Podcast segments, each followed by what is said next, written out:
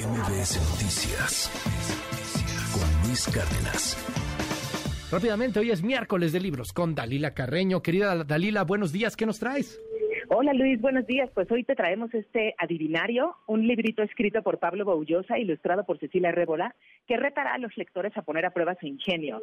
Te platico Luis, se trata de un álbum que contiene 27 adivinanzas, una por cada letra del alfabeto, y pues es probable que haya algunas que resulten fáciles y otras que, digamos, necesitarán una doble o triple lectura para dar con la respuesta. Eh, consideramos, Luis, que es una opción muy atractiva para tu auditorio y además porque las ilustraciones son súper atractivas y pueden dar una que otra pista para tratar de adivinar los acertijos creados por Pablo y si me permites, Luis, me gustaría retomar una frase del gran Gabriel Said, quien explica que como simple juego, las adivinanzas estimulan la inteligencia, desafiándola y pueden ser muy divertidas, y que literariamente su interés es doble, por la imagen, metáfora o definición implícitas, es decir, la gracia del contenido y por su formulación verbal, la gracia literaria. Así que pues ya veremos, Luis, vamos a poner a prueba el ingenio de la gente al ojear este adivinario.